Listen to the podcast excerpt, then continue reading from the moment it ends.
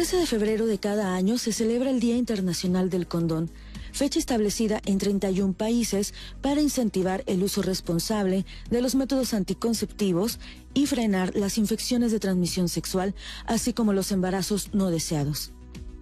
Desde Balance creemos que el condón es una clave muy importante para poder relajarnos en la sexualidad y poder disfrutar plenamente, porque entonces nos da chance de estar completamente compenetrados las personas que estamos involucradas en esa relación sexual con la relación sexual en ese momento. Hay muchas cosas afuera, tanto de mensajes como de realidades, de cosas que pueden ser adversas al tener relaciones sexuales. Entonces el condón te da esa seguridad y esa protección de que ya estás tomando pues no cartas en el asunto y estás teniendo control sobre lo que dejas entrar en tu cuerpo y lo que no.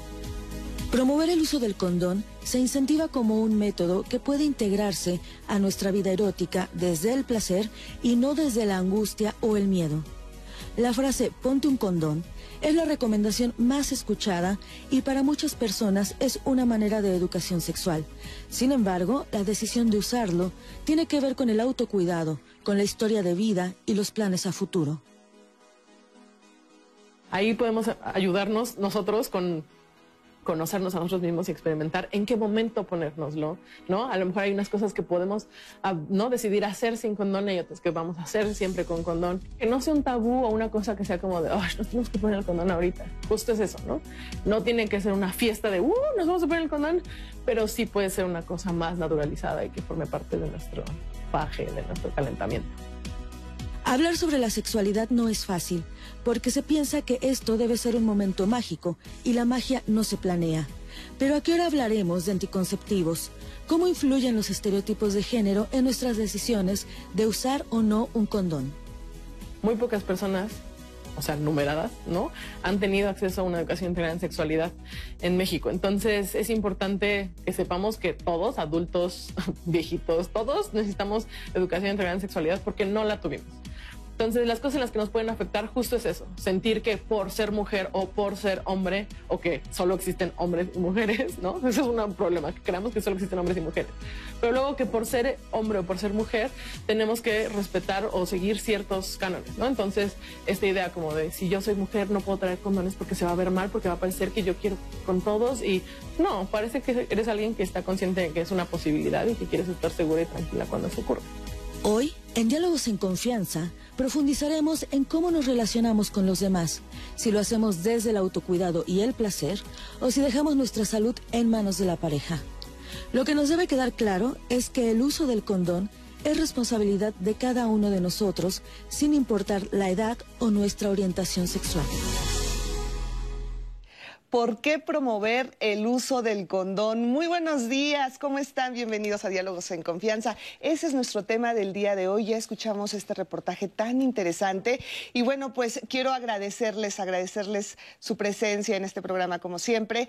Eh, entramos un poquito tarde como ya lo vio, pero no se preocupen porque vamos a estar aquí al aire hasta las 12.30, así que vamos a tener nuestras dos horas de Diálogos en Confianza para hablar de este tema tan importante y además que a todos nos compete, ¿eh? así que espero que si están con sus hijos, con sus adolescentes, con su esposo, con su esposa, con su pareja, bueno, ojalá, ojalá todos podamos ver este programa porque de verdad nos va a enseñar muchísimo. Quiero agradecer también a Istiel Caneda, que estará junto con Lía Vadillo en la interpretación en lengua de señas mexicana. Muchísimas gracias, Istiel, como siempre. Y quiero saludar también a Anaí, que ya va a estar muy pendiente de todas sus preguntas, sus opiniones, sus comentarios. A ver ustedes usan condón.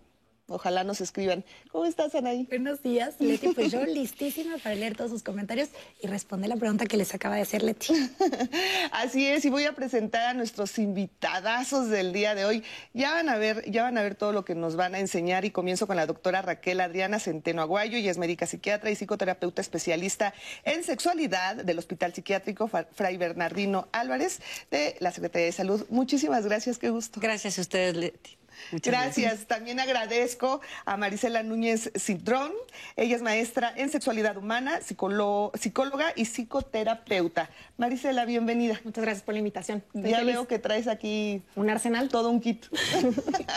bueno, pues más adelante lo vamos a mostrar. Y también saludo con el mismo gusto y agradecimiento a Ricardo Baruch Domínguez. Él es doctor en ciencias, maestro en salud pública y especialista en salud sexual y reproductiva, coordinador de incidencia de Feminista, organización feminista interseccional, centrada en salud y los derechos sexuales y reproductivos de mujeres, niñas y personas de género diverso. Ricardo, gracias. Gracias a ti por la invitación. Un gusto estar con las compañeras. Bueno, Vamos a comenzar con el tema. Y usar condón, pues es siempre una recomendación que escuchamos, usa condón, no salga sin condón, ¿no? Pero, ¿por qué, qué, tan frecuente se usa en realidad el condón? Pues mira, eh, lo, que, lo que nos ha dicho, por ejemplo, diversas encuestas como la que, la que hace el Instituto Mexicano de la Juventud eh, en adolescentes, que particularmente están atendiendo a la escuela, es que más de la mitad de las personas que tienen su primera relación sexual no utilizan ningún anticonceptivo en esa ocasión, ¿no? Lo cual eh, obviamente es muy preocupante porque pues eso es una de las múltiples razones por las cuales sigue habiendo mucha, eh, pues muchos embarazos no deseados en la adolescencia. Pero pues también nos indica que por un lado puede ser que la gente sigue sin saber qué onda con los condones, pero por otro lado pues tampoco hay un acceso tan fácil por parte de sobre todo adolescentes y jóvenes a ellos, ¿no? O sea, seguimos como con esta idea de pues es que a mí no me va a pasar, eh, pues nadie se embaraza en la primera vez, entre comillas, ¿no? Pero también tenemos todavía esta idea de que, por ejemplo, el VIH o las infecciones de transmisión sexual son cosas que solo le ocurren a los otros, ¿no? O sea, yo no me tendría por qué estar preocupando por eso, porque pues yo sí soy una persona este, decente o qué sé yo, ¿no? O sea, como que todos estos estigmas que tenemos sobre la sexualidad, pues son algunas de las cosas que, me parece que siguen provocando que, eh, por un lado, no lo usemos lo suficiente eh, en el caso de los jóvenes, pero también en el caso de los adultos que, pues, no eh, tengamos como esta responsabilidad de seguir dando la información a nuestros hijos, a nuestros estudiantes y que pues en las escuelas todavía no haya, por ejemplo, contenidos tan específicos de educación integral en sexualidad que son tan necesarios para nuestra sociedad. Efectivamente.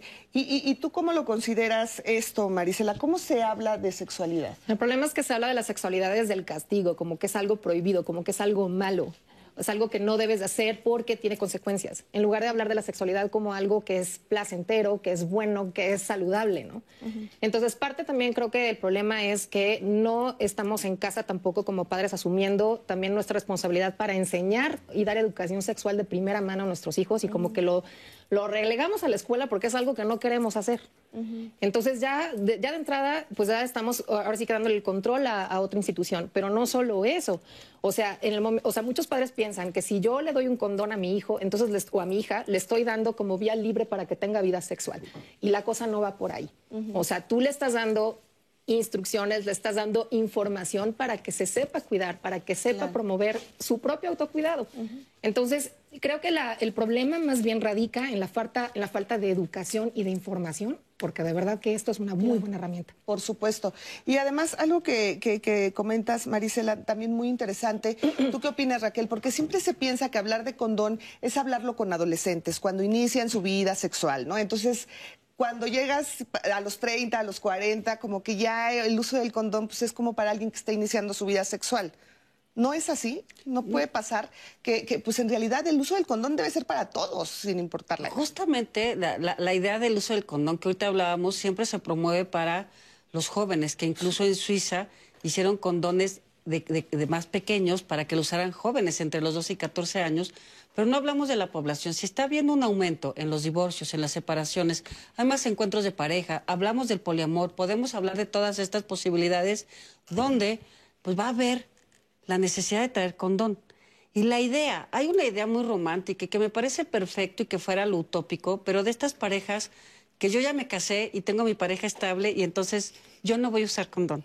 ¿Para qué tengo un condón si tengo mi pareja estable que me ama como nadie, no? Entonces hay que considerar también ese punto. Las parejas también eh, maduras y las, las parejas ya en los 50, 55, 60, si están teniendo nuevos encuentros, vamos a hablar que el condón es una barrera de protección para el embarazo y para las enfermedades de transmisión sexual. Pero que también puede servir para el placer porque creo que es algo que pasa con las parejas. Dicen, si ya no me voy a embarazar, entonces ¿para qué me pongo condón? Pero estamos protegiendo con cuántas infecciones de transmisión sexual pueden tener. Entonces, esto no se tiene que promover porque es la idea de, bueno, vamos a que los adolescentes vean, que los adolescentes reciban educación sexual, pero creo que los adultos también necesitamos educación sexual. Claro. Y mucha.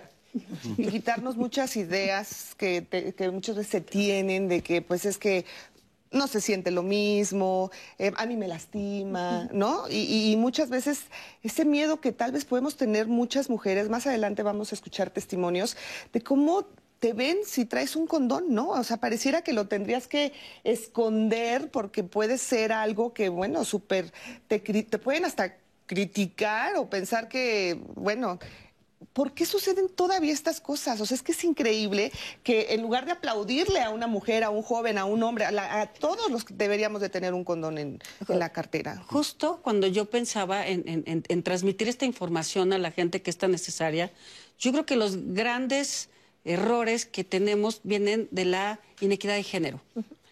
la idea de que el condón los hombres con un pensamiento muy machista, muy, muy patriarcal, muy hegemónico, dicen, ah, los, machos no usamos eso, ¿no?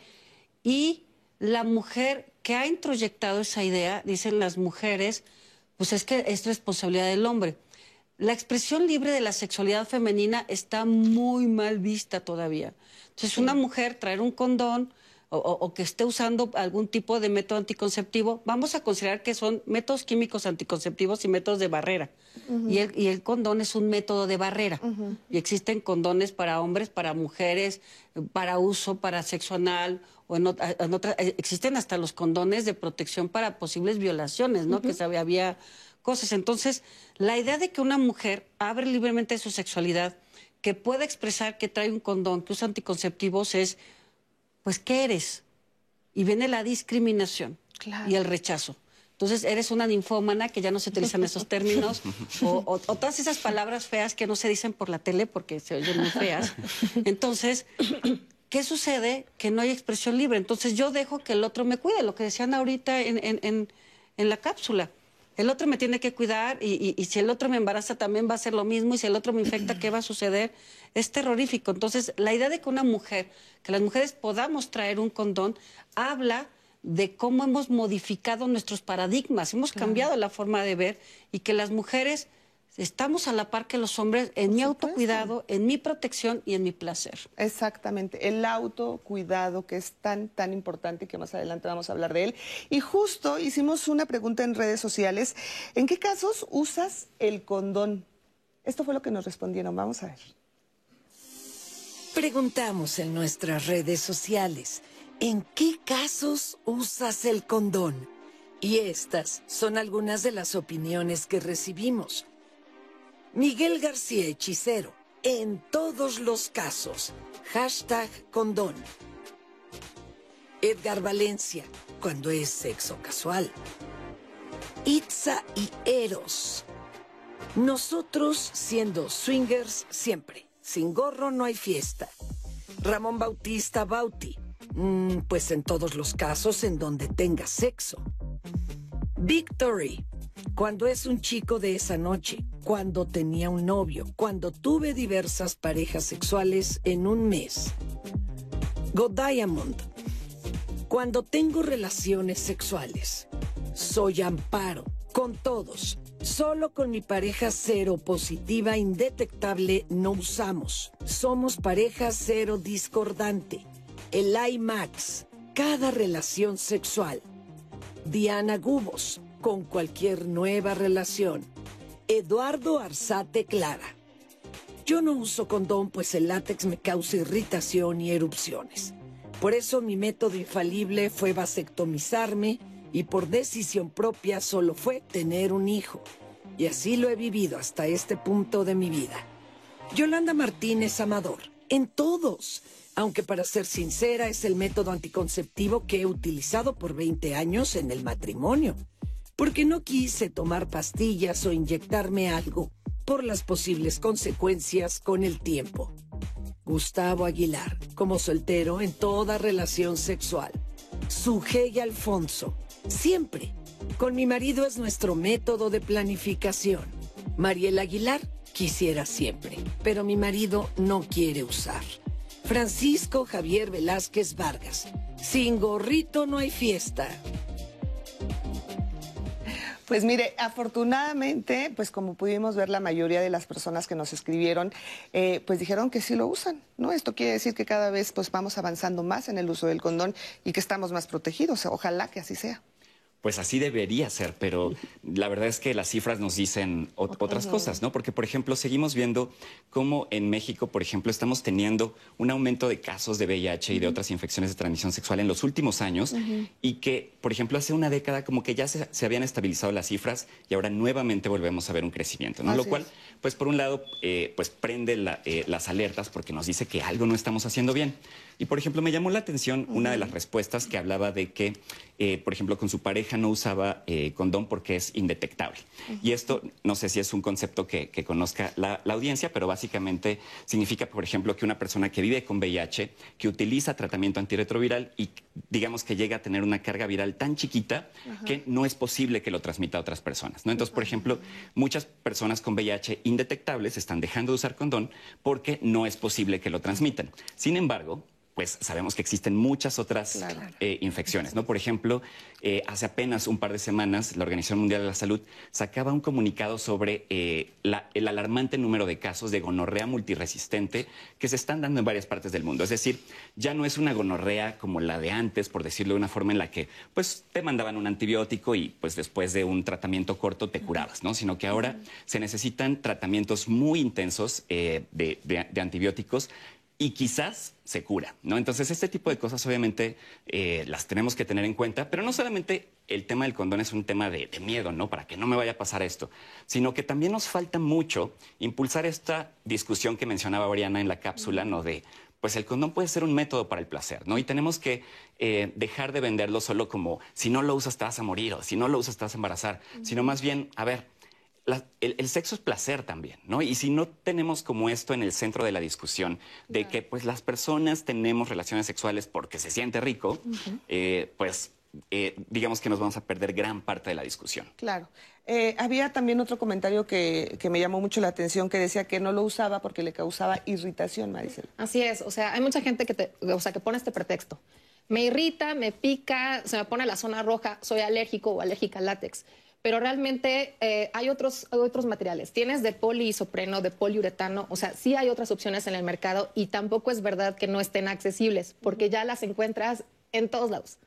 O sea, y de cualquier marca. Entonces, aquí más bien es una cuestión de resistencia a no quiero usar el condón precisamente por lo que, o sea, por parte de lo que decía Baruch y también Adriana, ¿no? O sea, es como este, esta resistencia porque, pues, si soy mujer y, lo llevo, entonces, pues voy a intimidar, ¿no? O sea, o, va a ser algo, o sea, el hombre inmediatamente a lo mejor puede, puede pensar que yo sé demasiado de sexo y entonces ya no. ¿No? O soy promiscua, entonces ya no. Entonces hay todas estas cosas. O también puede ser que no se siente o porque soy hombre y entonces no, o sea, tal, tal como lo dijo también Adriana, ¿no? Entonces, creo que pretextos para no utilizarlo hay muchísimos y no se están viendo las ventajas que tiene. O sea, como decía Baruch también, se puede utilizar una gama increíble de texturas, o sea, de sabores, o sea, puedes hacer incluso toda una faena diferente con, en, una, en un mismo encuentro con diferentes condones y así te, lo, te lo propones. O sea, de verdad puede ser muy divertido porque el sexo también es divertido. Claro, y ahorita regresando del corte, vamos a, te vamos a pedir que nos muestres, por favor, todo lo que nos tienes, porque de verdad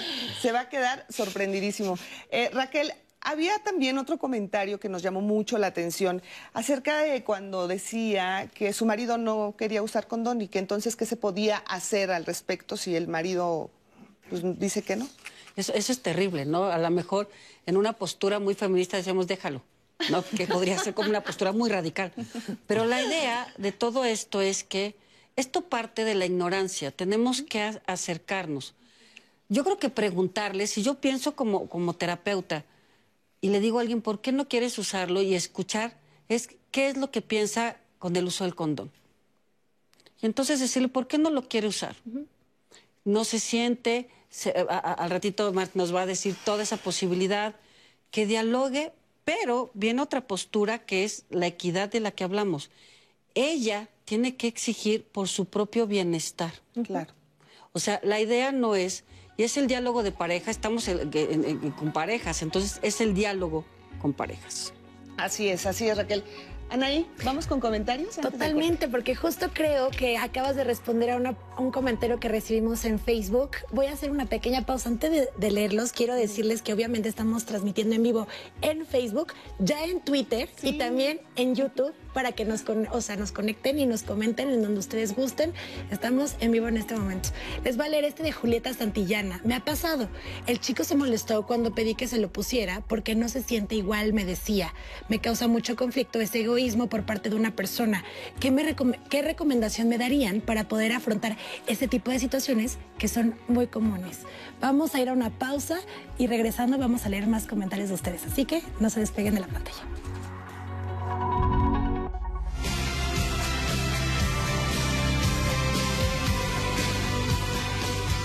La educación sexual que recibimos marca nuestras decisiones futuras sobre el uso o no uso de un condón.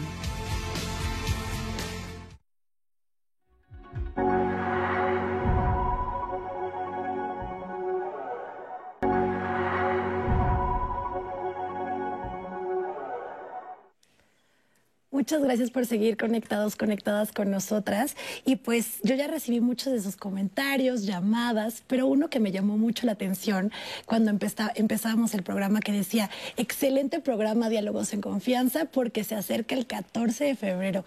No les voy a mentir, es algo que también ya habíamos dicho aquí en, eh, pues aquí en corto, eh, mientras estábamos en pausa. Y es verdad, porque ustedes sabemos, ustedes y yo sabemos que el lunes es 14 de febrero y yo sé que siempre lo abordamos por un tema muy particular, pero ¿qué más es el lunes? Pues lunes de salud en diálogos en confianza, entonces, ¿qué mejor combinación que hablar de amor y salud al mismo tiempo? Yo sé que son términos que a veces no se ven eh, pues juntos, pero la realidad es que también el amor puede tener esta, esta repercusión en el tema de salud, tanto emocional como física. Vamos a conocer sobre el tema el día lunes, así que no se lo pierdan, vamos a estar hablando sobre enfermedades del amor. Así que conéctense con nosotros. Y bueno, hablando sobre el tema, yo quiero leer algunos de sus comentarios que tenemos por acá. Chio Estrada nos dice, siempre van a poner un pretexto con tal de no usar un condón. Ella nos dice que si no se siente igual, que le aprieta, etcétera. Pero pensemos que es un momento que depende de esa decisión para no adquirir ni un embarazo ni una enfermedad. Augusto Sánchez nos dice, ¿cuál es el propósito del uso del condón? Nos pregunta, ¿el planificar una relación de pareja? ¿Para no tener hijos o para evitar enfermedades venéreas? Bueno, pues comparto que en mi vida jamás he utilizado un condón, ya que he sido responsable de mis actos y necesidades fisiológicas, nos comparten. Emanuel Salgado, en mi opinión, es un grave error que en las familias conservadoras, que son la mayoría, sigan diciendo que las mujeres no deben traer un condón en su bolsa y que es un hombre quien debe cuidar a las mujeres. Todos y todas debemos ser responsables de nuestra propia sexualidad. Julieta Santillana nos dice, me ha pasado. El chico se molestó cuando pedí que se lo pusiera, que era el que yo les leía previamente, pero lo quiero volver a poner en la mesa, porque no se siente igual. Me causa conflicto que ese, egoísmo de parte de la otra persona. ¿Qué recomendación me darían para poder afrontar esa situación que es más común de los que se piensa? Dalia de la Cruz nos dice, trabajo varios años con adolescentes temas de sexualidad y me, y me percaté que los adolescentes, las mujeres, están más despiertas y ellas mismas dicen que no es lo mismo tener encuentros con hombres mayores que hombres que tienen apenas sus primeras etapas en la sexualidad. En cambio, los niños se comportaban más con cuidado, pero ellos decían que las mujeres son las que les incitan a no usarlo y si se lo ponen, pues se burlaban de ellos. Eso era lo que sucedía en esta escuela. María José, también es importante saber cómo pedir que lo usen. Muchas veces se le deja la decisión al hombre y hay muchos que no lo quieren usar. Hay veces que por amor, no los pone entre comillas, no se ponen límites a pesar de que es una pareja estable. Si quieres que tu pareja lo use, debes pedirlo. Yo tuve una pareja que no lo quería usar y cuando me atreví, lo pone también entre comillas, a pedírselo, me dijo que no le gustaba y que mejor yo me tomara pastillas. Intenté también el condón femenino, pero tampoco le gustaba a él. Tardé mucho tiempo en darme cuenta que tenía que salir de esa relación es importante hacer conciencia de eso como parte del autocuidado, que era algo que se mencionaba previamente. Uno es muy dado a decirles que se pongan condón y creen que con eso ya cumplieron, pero la verdad es que jamás te enseñan a cómo ponértelo. ¿Qué puede pasar si se rompe? Si se te baja la excitación por ponértelo, ¿qué pasa? Entonces, pues los chavos, si les llega a pasar algo o alguna de estas situaciones, pues la verdad optan por no ponérselos porque ya entraron en pánico, nos dice Julieta Cervantes. Y una pregunta con la que cierro es de María Lucía Suárez, que dice, en caso de alergia al látex, ¿habrá opciones? Ya nos habían comentado algunas de estas opciones, pero es algo similar a lo que le pasó a Jorge, eh, a Jorge Lezama, que es el testimonio que tenemos preparado para ustedes, porque su pareja tenía esta alergia. Vamos a ver qué hizo él. Como hombre se nos ha enseñado de que el hombre es el que debe de cuidarse, ¿no? El hombre es el que debe de portar el condón. Entonces, también no, no, se lleva esa responsabilidad a veces a la mujer, que la mujer porte condones o porte condones femeninos o tome pastillas. ¿Por qué? Porque eh, es tachada de, eh, con otros adjetivos pues descalificativos, ¿no?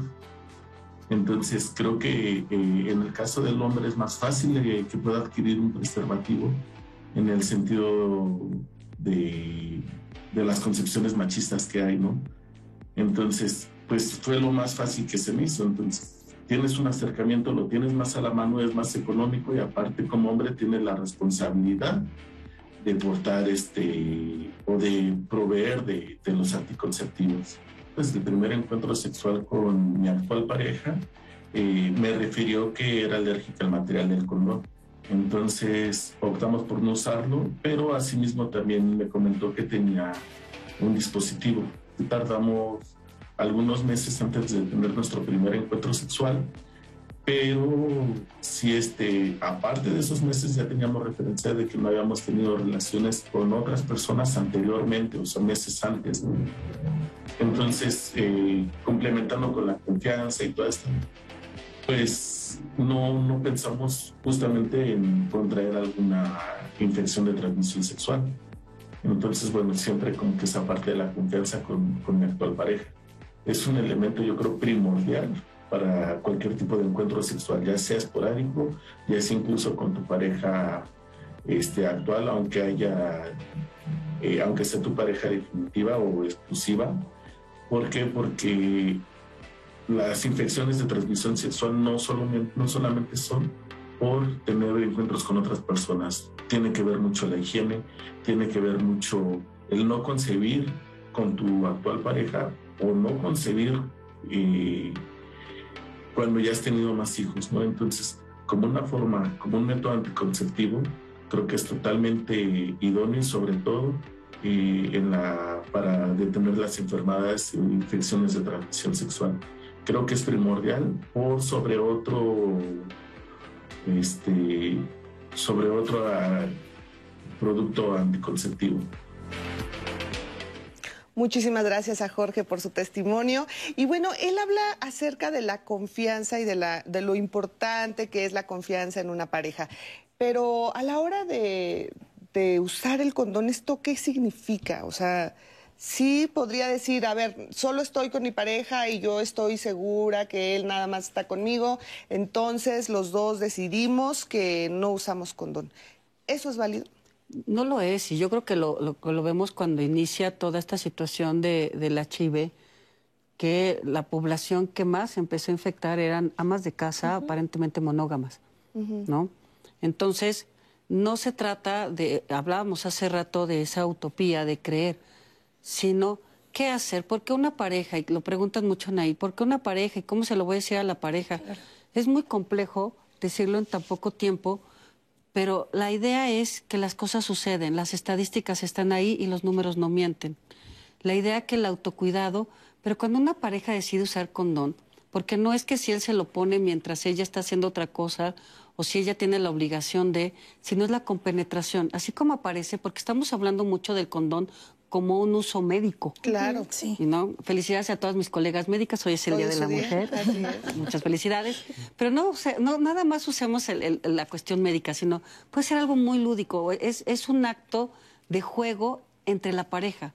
No es el de, ah, lo voy a tener que usar, sino cómo lo, cómo lo pongo, cómo, qué estrategias usamos para usarlo, si es con lubricante, si es con sabor, si es con textura, ahora qué quieres jugar, ahora qué quieres sentir. O sea, son tantas posibilidades que nos llevan al placer que cuando una pareja va a utilizar el condón, ya sea condón femenino condón masculino, se trata justo de eso, de vamos a compenetrarnos en una relación, en un coito, donde va a estar sabroso y el condón forma parte de nuestro encuentro, no rompe nuestro encuentro. Eso que decían de, se lo pone y entonces tiene un problema, con- se le acaba las ganas, o sea, se acaba la erección. Esas son otras cosas que hay que consultar, ¿no? Así es. Adelante. Yo, o sea, yo sí creo que, por ejemplo, por supuesto que es, que es válido y es la realidad que la mayoría, por ejemplo, de, de mujeres en edad reproductiva eh, aquí en México no utilizan el condón como su método anticonceptivo principal. Pero creo que uno de los problemas tiene que ver, por ejemplo, con la comunicación y la posibilidad de hablar abiertamente de qué pasa, por ejemplo, si una de las dos personas en una pareja llega a tener sexo eh, más allá de este grupo, ¿no? O sea, como decir, o sea, la posibilidad, por ejemplo, de que pudiéramos decir, ¿sabes qué? O sea, sí cogí con alguien más, pero usé condón con esa persona, o sea, como tener quizás eh, esa responsabilidad, pero desafortunadamente no pasa, ¿no? O sea, porque tenemos, esta, escuchamos muchos de los comentarios, como esta cuestión machista de, no, pues yo, ¿cómo le voy a estar diciendo a, a- a mi pareja que, se me, que quizás tuve algo con otra persona? Eh, eh, en cambio, sí, sí me parece que, por ejemplo, algo que, que es muy necesario, más allá de promover también el uso del condón, es esta cuestión estructural de romper los estereotipos de género, ¿no? O sea, por ejemplo, desde la escuela, desde la familia, necesitamos dejar esta idea de que no, tú como niña no puedes hacer esto, o tú como niño tienes que cuidarte, ¿no? Como nos decía el testimonio. Pero también esta idea, por ejemplo, de que, este, no sé, yo como hombre gay, pues aprendí del condón como un método anticonceptivo, pero no me enseñaron que pues había que, que también servía para evitar infecciones de transmisión sexual. Entonces también como esta idea de que pues solamente eh, el, eh, el condón es para que se lo ponga una persona con pene en el pene, pues también es, eh, es errónea, ¿no? O sea, Claro. también ya veíamos que hay condones internos o, o también llamados femeninos, pero que también pueden ser usados por los hombres. Entonces, sí creo que eh, es- esta falta de información, pero también esta falta de romper los ro- la- las estructuras de los roles de género tan eh, estrictas que, tenemos, que venimos arrastrando por siglos, pues es una de las cosas que no permiten que avancemos. Efectivamente, eso es súper, súper importante. Ahora, Marisela, pues sí, es la falta de información, porque eh, lo, lo hemos dicho aquí, ¿no? Hablar de condón es hablar de temas de salud. Hablar de condón pensamos, puta, qué aburrido.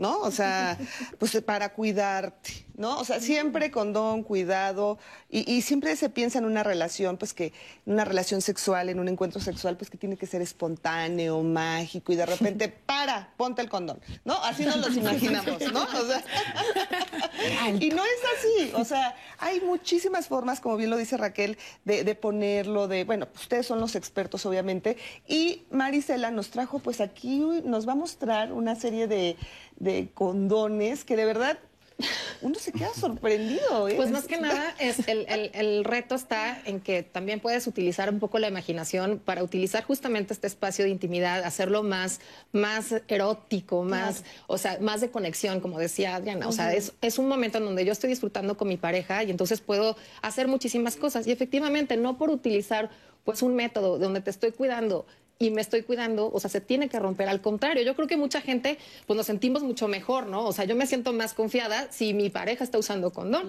porque a final de cuentas estoy, estoy previniendo que me pase cualquier cosa, porque mucha gente puede tener una infección de transmisión sexual y no saberlo. Hay infecciones que no muestran ningún signo, ningún Son silenciosas. Son silenciosas. Entonces, a lo mejor puede ser que esta persona haya tenido una vida sexual activa, vamos a supor, vamos a decirlo, pues ahí media tranquilona, pero a lo mejor una de sus parejas sexuales pues traía algo que no mostró nunca nada y la tiene ahí. Entonces, oye, yo creo que no está mal, ni nadie debería ofenderse si tu pareja te dice, vamos a usar condón, por favor, porque me siento más tranquila porque, o más tranquilo, porque puedo incluso estar como hasta más, este, puesta en marcha, puesto en marcha en la situación, Claro. porque me das esta tranquilidad. Claro. Entonces, sobre variedad hay muchos. Mira, tienes, pues, por ejemplo, para los que son alérgicos al látex, hay de verdad de poliuretano, de poliisopreno, o sea que son materiales que además tienen la ventaja de ser más delgados, que transmiten mejor el calor. Entonces, si dicen, no, es que no se siente, se siente hasta incluso más, ¿ok? Porque estos son este, mucho, es de material muy, muy, muy, muy finito, ¿ok? Entonces, los recomiendo, los venden en cualquier lado, ¿ok? Bueno, hablabas hace rato también del el, el condón interno, ¿ok? Aquí, el condón interno, por ejemplo, que este tiene la gran ventaja que también, este están hechos la mayoría de nitrilo o de poliuretano también, y la ventaja que tienen es que una persona con vulva se lo puede poner hasta ocho, hora- ocho horas antes. ¿Lo podemos abrir? Sí, por supuesto. Con cuidado, a ver, estas son cosas importantísimas. Los condones siempre se tienen que abrir con muchísimo cuidado. Nos tenemos que fijar en la fecha de caducidad, también hacer como la prueba del aire para ver que no tenga ningún, ningún problema el, este, el empaque, ninguna perforación. Y bueno, este se los presento. Este es el, el- este es el condón interno. A ver, espera un segundito porque ya me pegué. Tiene dos aritos. Ajá. Y, uy, ahí está. Tiene dos aritos. Este aro que está aquí se dobla y es el que se va a meter en la vagina, ¿ok? Ajá. Este. Y ya va jalando. Ahora sí que la persona va jalando, va jalando. Y este aro grande es el que tiene que quedar por la parte eh, exterior, cubriendo eh, los labios mayores y menores. Ok. ¿ok? De hecho, lo ideal es que quede unos dos centímetros por afuera. Entonces, la ventaja que tiene, por ejemplo, este condón interno es que también cubre mayor parte de la parte externa de la piel y entonces ventaja, pues que si hay enfermedades o infecciones que son de contacto piel con piel, pues te protege un poquito También más. te protege un Ese es poco. un poco de las ventajas. Y otro que, repito, se puede, o sea, se puede utilizar hasta ocho horas antes del encuentro. O sea, lo puedes tener puesto. Y también hay de diferentes materiales. Este eh, Oh. principalmente están, están hechos de nitrilo o de poliuretano. Estos. Ok, perfecto. Muy bien. Así es. Pues ahí está, mira. Este es uno.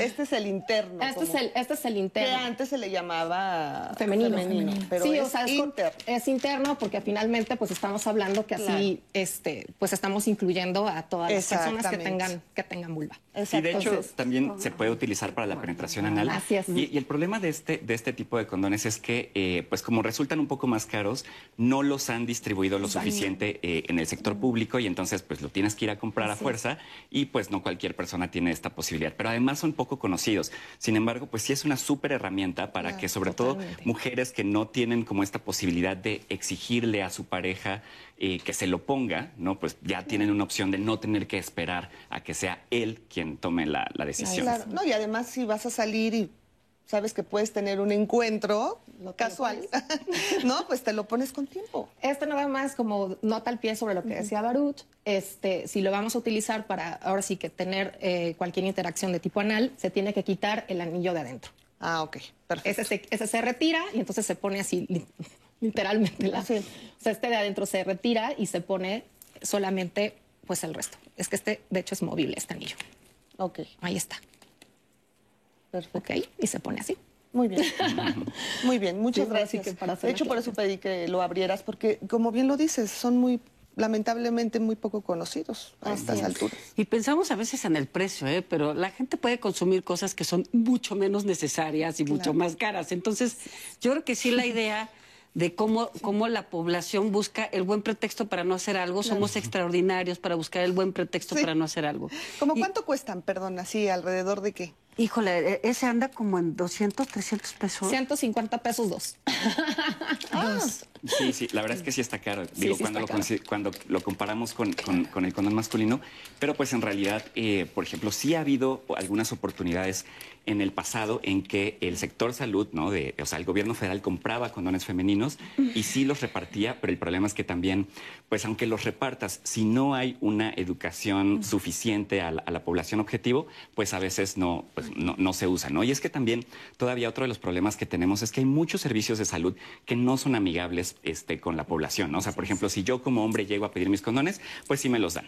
Pero si una mujer llega, y sobre todo una mujer joven llega, este, pues todavía la ven feo o todavía en algunos lugares le dicen, no, mijita, pues tú no deberías estar haciendo estas cosas o mejor te recomiendo este, tus inyecciones, ¿no? Entonces también ahí tenemos que hacer un cambio en cómo eh, las personas que trabajan en el sector salud, sean eh, médicos, médicas, enfermeres, este, trabajadores sociales, pues tengan esta sensibilidad de decir, a ver, o sea, los, los condones deberían ser para quien sea, sin importar su orientación sexual, su sexo, su edad, etcétera. Pero, pero yo pensaba también algo del precio. ¿Cuánto cuesta una pastilla para la disfunción eréctil? Es más cara que el de, la, marca líder es mucho más cara que los condones. Entonces, vamos, si hablamos de sexualidad y precio, dejen decirles que la venta libre de estos medicamentos para la erección, ¿no? el tadalafil o sildenafil, que son los nombres no comerciales, los hombres van y se forman para comprarse su pastilla que puede costar 190 pesos, 250 pesos, 300 pesos, una pastilla. A veces trae un blister con dos pastillas. Entonces sí gastan para tener una buena erección, pero no invierto para tener una buena protección. Además, ¿cuánto gastas con una enfermedad de transmisión sexual? Sale más caro, claro. O sea, ya desde ahí dices, oye, tú pues hay enfermedades que no se quitan. Claro. Simplemente. Y, no espantar, y, es no espantar con, las, con las ideas de que no solamente una infección de transmisión sexual se queda en los genitales. Una infección de transmisión sexual puede viajar a diferentes áreas, que era el problema, por ejemplo, de la sífilis terciaria. Entonces, pero no quisiera justo esa idea de poner las imágenes terroríficas en sus cabezas de qué vamos a ver nosotros una enfermedad de transmisión sexual, sino la idea, insisto, de que son métodos que pueden ayudar. La sexualidad es algo más que la genitalidad, así que debería de cobrar menos interés la idea de no me quiero poner un condón bajo la idea de que puedo seducir con otras formas. Claro. Sí, no es asustar, pero también es una realidad. Sí, terrible, O sea, ahí las enfermedades de transmisión sexual, ahí están. Y era, lo que decías hace rato, ¿no? las infecciones de transmisión sexual muchas veces los hombres son portadores, transmiten pero no se ven. Y entonces, si estamos esperando una figura como de Atlas de dermatología terrorífico, como de película zombie, no va a ocurrir. O sea, entonces si estamos viendo, ah, se ve normal. Sí, ¿no? O eh, se ve limpio. se ve limpio. O sea, caras vemos, infecciones no sabemos. Claro, Porque entonces pensamos, no, a mí no me va a pasar. O sea, eso les pasa a los que tienen muchas parejas o... No, pero a mí no, obvio. O sea, a mí nunca me va a dar eso. O solo es esta vez. No, no, esa es típica. Solo, es esta vez. Entonces, como es una vez, entonces no te puedes embarazar ni tampoco te pueden pegar absolutamente nada. Y no es así. cada, cada encuentro sexual cuenta.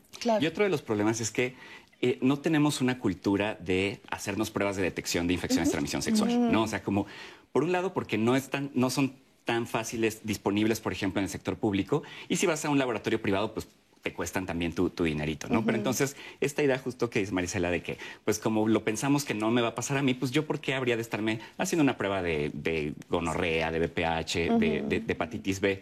Eh, entonces, por ejemplo, si, si, realmente tuviéramos la certeza de que no tenemos ninguna infección y que pues, podemos platicar en, en pareja, eh, pues que método anticonceptivo queremos, o por ejemplo en el caso de VIH, eh, ya hablaba de indetectabilidad, pero también la PrEP, ¿no? la profilaxis preexposición, que es este tratamiento que evita que se transmita el VIH a personas que, no viven con el virus, pues también, o sea, se puede volver como una posibilidad de decir, a ver, sí podemos dejar de utilizar condón con bajo, de esta, bajo estas circunstancias de que conocemos nuestro estatus, de que tenemos certeza de que eh, somos... Eh, pues fieles y si no lo somos vamos a usar otro método.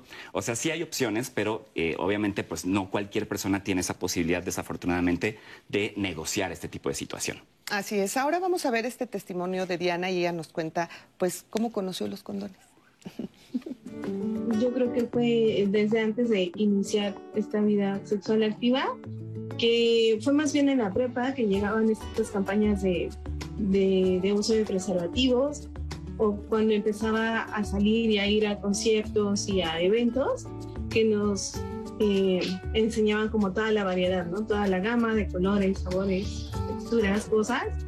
Y, fue desde ahí donde, donde también empezaba a quitar un poco estos tabús en torno al uso del condón. Tiene varias ventajas. Una de ellas es obviamente que resulta nada invasivo para, para mi cuerpo como mujer, ¿no? creo que tienes el chance de, de no eh, tener alteraciones hormonales, físicas y hasta psicológicas, emocionales, a comparación de otros dispositivos, ¿no? Que, que liberan hormonas y que hacen que tu cuerpo cambie, que tu estado de humor y eso. Creo que también tienes como, como ese como ese espacio, ¿no? De, de poder no solo tener eh, una relación segura, sino también de, disfrutar otros puntos, ¿no? En donde va, por ejemplo, no sé, la diversión o el placer que un hombre pueda tener. Yo la verdad, personalmente, y lo comporto también ahora con mi pareja, ahora que somos una relación estable y tenemos un bebé, creo que el principal punto y razón es que no queremos tener más bebé, no está en nuestros planes. Y la verdad es que yo no quería tener eh, más alteraciones hormonales, ya que digo, ha pasado un año de que tuve a mi bebé y tuve algún desbalance.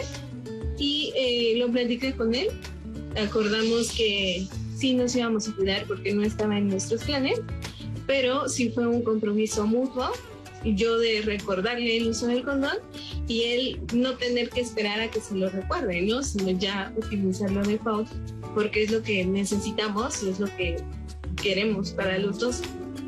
De repente saco la cartera y si me cae uno, pues sí hay señoras que te ven feo, ¿no? Como diciendo, bueno, qué impúdica, qué grosera, no sé. Pero creo que eso también debe de quedar ya como muy fuera, ¿no? Creo que es cuidarnos, cuidarme a mí, cuidarme a los demás. Y digo que mejor que, que ganar con uno por, por si alguien, por si alguien necesita. Muchísimas, muchísimas gracias a Diana por este testimonio. Y Ricardo, yo quisiera eh, retomar esta, esta, este tema que comentabas de la PrEP. A ver, uh -huh. cuéntanos qué es, cómo se lleva a cabo. Claro, bueno, la profilaxis preexposición o Ajá. llamada cortito PrEP Ajá. es un tratamiento que eh, consiste en la toma de pastillas de manera diaria para prevenir una posible infección de VIH. Digamos que es similar a lo que podrían ser pues, las pastillas anticonceptivas, ¿no? Uh -huh. eh, pero en este caso se las pueden utilizar hombres, mujeres, personas no binarias, personas trans, uh -huh. eh, pero sobre todo se recomienda únicamente a personas que tienen un alto riesgo de contraer VIH. ¿no? Okay. Eh, entonces, por ejemplo, en un, aquí en México la, la, la, epidemia de VIH está concentrada en poblaciones clave, como es el caso, por ejemplo, de hombres gays, de mujeres trans, de uh -huh. personas que usan drogas inyectables. Entonces, por ejemplo, hoy en día se recomienda a estos grupos y de hecho en el sector salud, desde, desde el IMSS, desde, desde por ejemplo la Clínica Condesa aquí en la ciudad, uh -huh. se está ofreciendo de manera gratuita. ¿no? Y entonces tiene la ventaja de que tiene una protección de más del 99% para la transmisión del VIH, uh -huh. siempre y cuando haya una adherencia correcta, ¿no? Es decir, que okay. sí te las tomes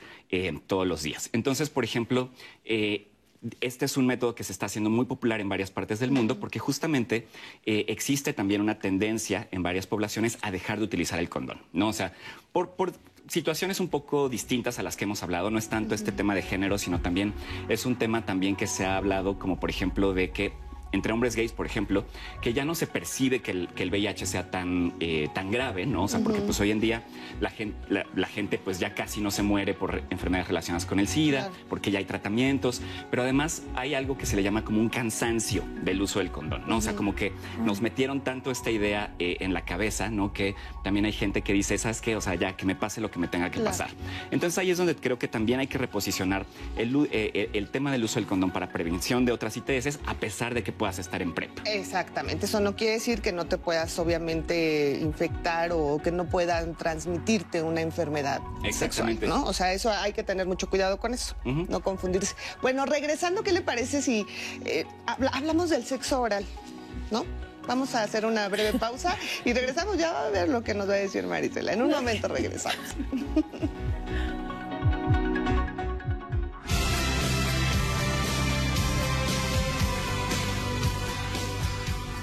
Creencias como no se siente igual o si le pido que use condón va a pensar que he tenido muchas parejas pueden condicionar nuestras decisiones cuando estamos con una pareja.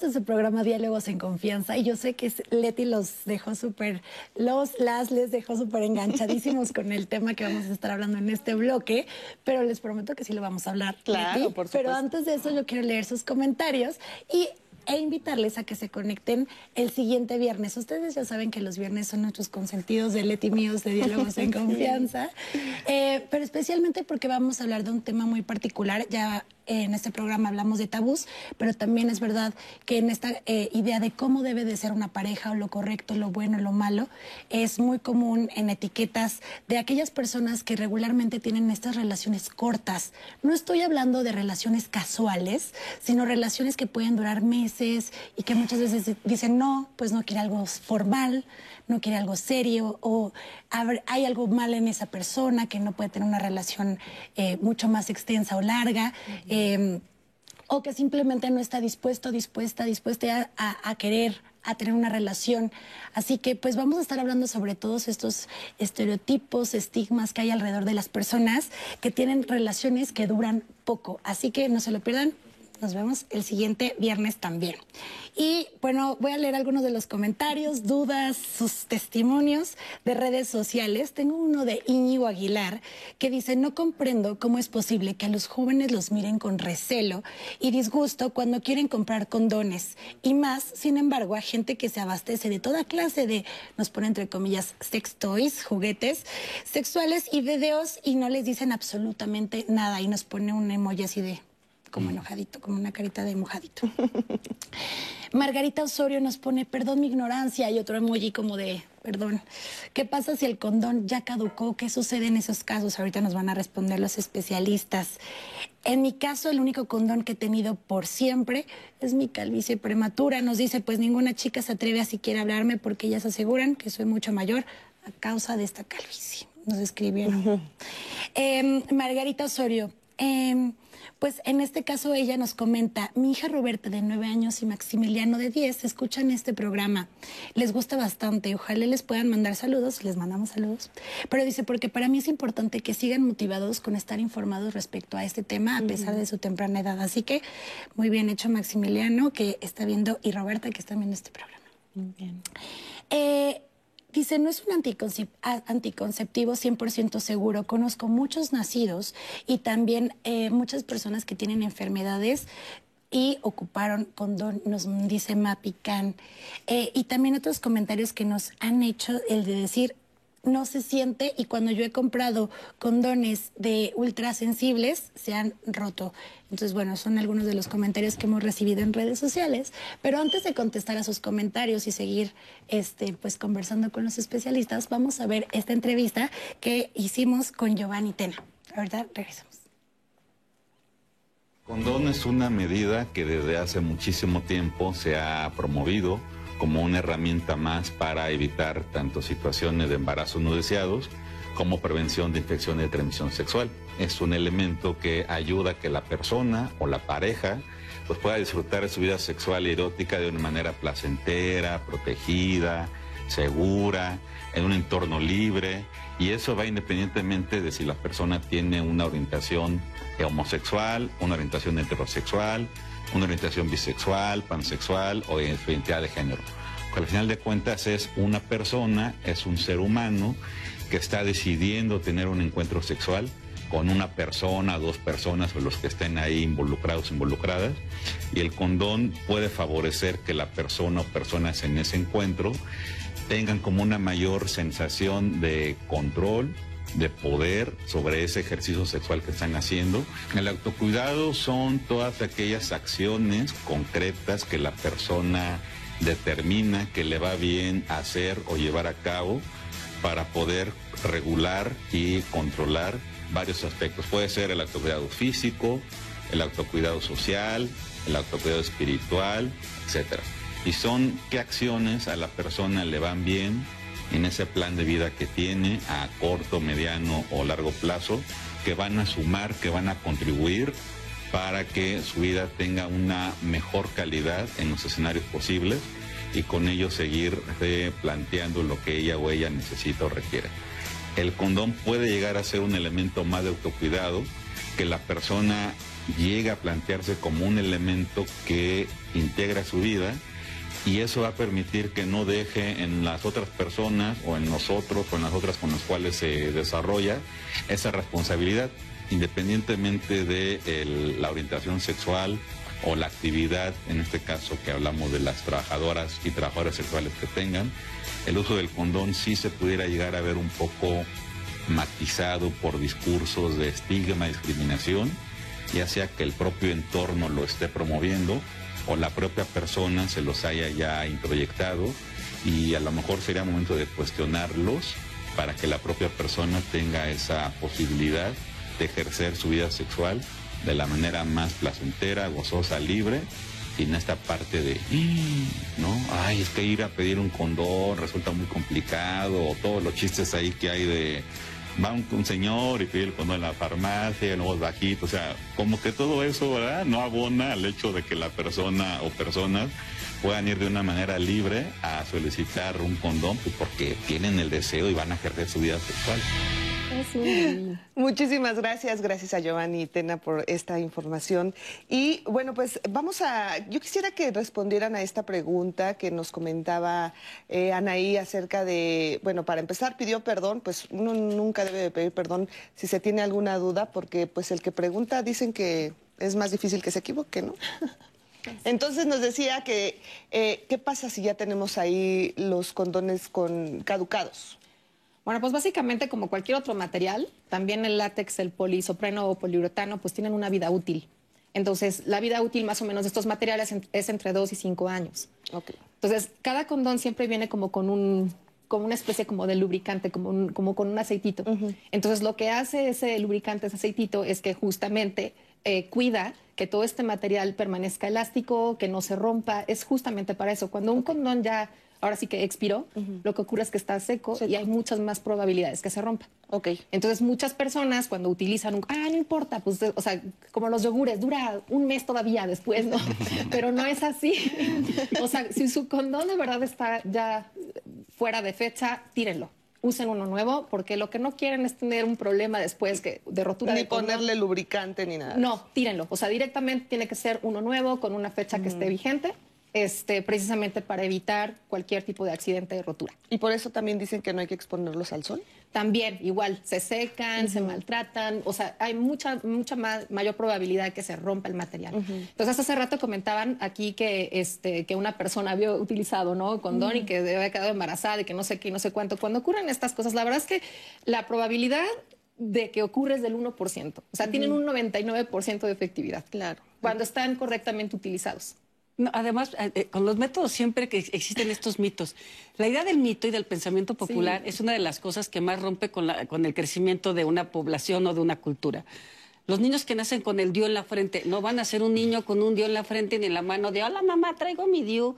La posibilidad de que falle un método anticonceptivo, sean pastillas, o sea, sean químicos, sean métodos de barrera, existe. Pero la probabilidad es tan cercana como de que a lo mejor ahorita salgo y me encuentro el billete de lotería ganador. O sea, bueno, a lo mejor no tanto, pero siempre tenemos esa tendencia a creer para, para romper la posibilidad de evolución en la no probabilidad que toda la probabilidad que da. Así es. ¿No? Exacto. Y además existen, o sea, no, olvidemos que, por ejemplo, existen las pastillas anticonceptivas de emergencia, ¿no? En el caso de que haya, eh, que se dé el caso de que, de que se rompa, que se salga o que, eh, o que de plano se me olvidó, bueno, pues tenemos eh, la posibilidad todavía de, de, las famosas PAE durante las 72 horas. Y no olvidemos, pues también que en este país, pues en varios estados es legal la interrupción del, del, embarazo, ¿no? Entonces, pues también pues ya son seis estados y además la, Suprema Corte ya dijo que, se despenaliza, se debe despenalizar en el país. Entonces, pues también, eh, obviamente, no, no debemos pensar esto como un método anticonceptivo, sino como una opción que tienen pues las mujeres y personas que, con capacidad de gestar de, decidir. Claro, ahora, ¿qué pasa, por ejemplo? Esa es una gran irresponsabilidad de que se ponen el condón y a mitad del acto se lo quitan sin que se den cuenta. Eso es violencia sexual. Eso se llama violencia sexual. Eso ya es violencia, porque cuando y se puede denunciar. Claro que se ah. puede denunciar, porque tú se supone que estás eh, dentro de una relación consensuada con alguien, o sea, tú quedaste con alguien de algo. Entonces, se supone que nos informamos mutuamente que vamos a utilizar el condón desde el principio de la relación hasta el final. Si tú te lo quitas a escondidas, estás faltando ese consenso. Claro. Con lo cual estás cometiendo violencia y Ah, se puede ok. denunciar. De hecho, creo que había un comentario que algo así nos, nos preguntaba acerca de, de- de justo de eso, ¿no? Que Justo, justo nos ponen como el, e, en esta duda de qué pasa en el tema de forma de violencia. Ella nos decía que qué pasa cuando sucede eso o también se puede acusar de violación, nos preguntaba. Sí, ella. literalmente. Se llama, o sea, tiene un término en inglés que se llama stealthing y lo que quiere decir es que estás haciendo un acto en sigilo, a escondidas. Sí. Y literalmente es lo que estás haciendo. Claro. Entonces, por supuesto que es violencia y, de- y es denunciable. Así que no, no se dejen. Y, Ah, mira, y por, y por interesante. cierto, hablando de, de violencia sexual, también no debemos olvidar que existe eh, también un, un método de, de prevención del VIH posterior, que es la profilaxis post-exposición, y que eh, todas las personas que son víctimas de una, viola- de, de una violación sexual tienen el derecho de acceder a ella, ¿no? Y, y consiste también en un tratamiento Médico, de, eh, médico de pastillas. pastillas durante un mes, y de esta forma se puede evitar la posibilidad de, transmisión del VIH, ¿no? Ah, Entonces, maravilla. ahí también, o sea, ojalá que, que a nadie le ocurriera, Claro. pero si llegara a ocurrir, pues todas las personas, las, todas las mujeres deben tener acceso, por un lado, a las PAE, ¿no? Las anticonceptivas de emergencia, y a la PEP, a la ok. profilaxis post-exposición. Perfecto, qué buena información. y es, y es gratuito. Y, y en todos los hospitales, tanto federales como locales, tiene que existir este programa. Aquí en la Ciudad de México es muy común que se dé en la Clínica Condesa, pero se supone que todos los hospitales en servicios de urgencias, cuando llega una mujer o ministerios públicos, tiene que notificar para que haya todo un tratamiento completo para la víctima. Perfecto. Muy bien, muchísimas gracias por esta información tan útil. Y bueno, ahora sí, hablemos del sexo oral, porque siempre se piensa que, que, pues es que con el sexo oral no nos podemos, no pasa nada, ¿no? Porque no. Pa- para empezar, vamos a entender que tanto la pareja acepta el sexo oral. El sexo oral y el sexo anal es una de las cosas de las que menos, y, la- y las parejas heterosexuales son las más renuentes a esto.